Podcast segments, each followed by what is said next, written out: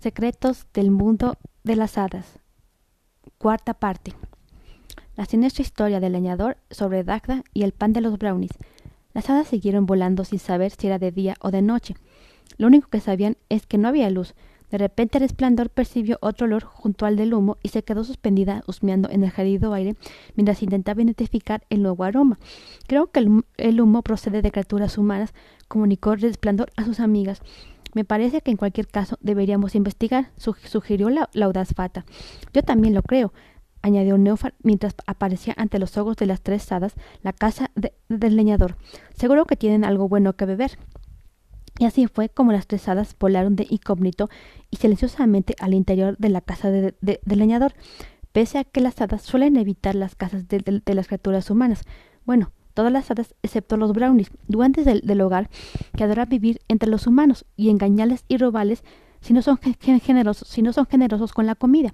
Ese leñador era amable con sus brownies y por las noches sacaba una, sacaba una bandeja llena de pan y leche para sus revoltosos huéspedes sin invitación.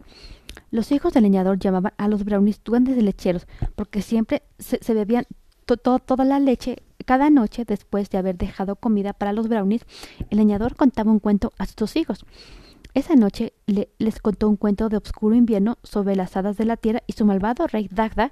Era una historia de miedo, y Fata y Neufar y Resplandor se apiñaron con los brownies y disfrutaron de una reconfortante cena de pan y leche mientras escuchaban escondidas.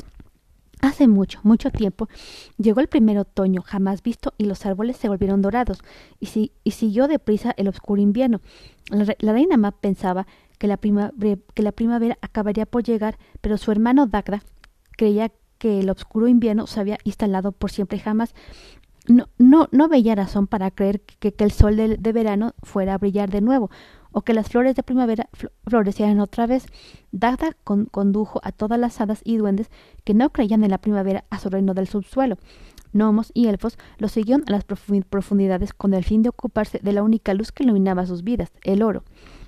Dagda ordenó a su ejército de hadas de la tierra que cavaran hasta encontrar oro suficiente para gobernar tanto sobre la tierra de, las hadas buenas como sobre la, tierra de, las criaturas humanas. Pero nunca pudieron reunir todo, e, todo ese oro, ya que Dagda jamás tenía suficiente.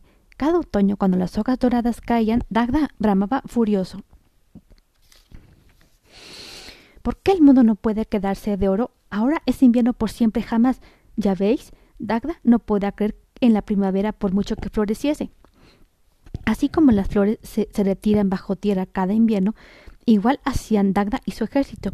Cada año a Dagda, el rey del subsuelo, le daba más rabia que Map creyera en la primavera y le deseaba que también ella viviera un invierno eterno. Dagda no, se detendría ante nada con tal de, gobernar sobre un mundo frío, oscuro e invernal.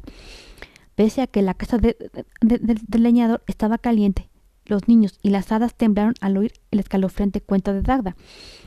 Cuando el cuento terminó, los bien, alimentados brownies se escabulleron para, inventarse nuevas aventuras y los dos niños se abrazaron fuertemente y, soñaron con la primavera.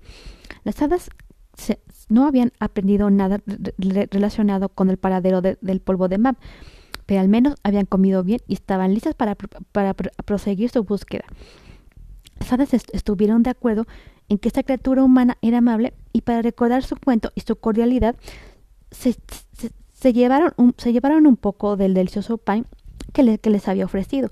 Fata puso una corteza dorada del pan de, leñador en su bolsa junto al rocío. El recuerdo del malvado Dagda permaneció con ellas cuando las tres hadas continuaron, continuaron lentamente y con mucha cautela su camino por la oscuridad.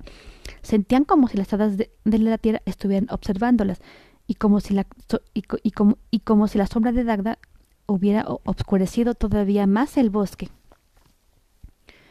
Próximamente, quinta parte.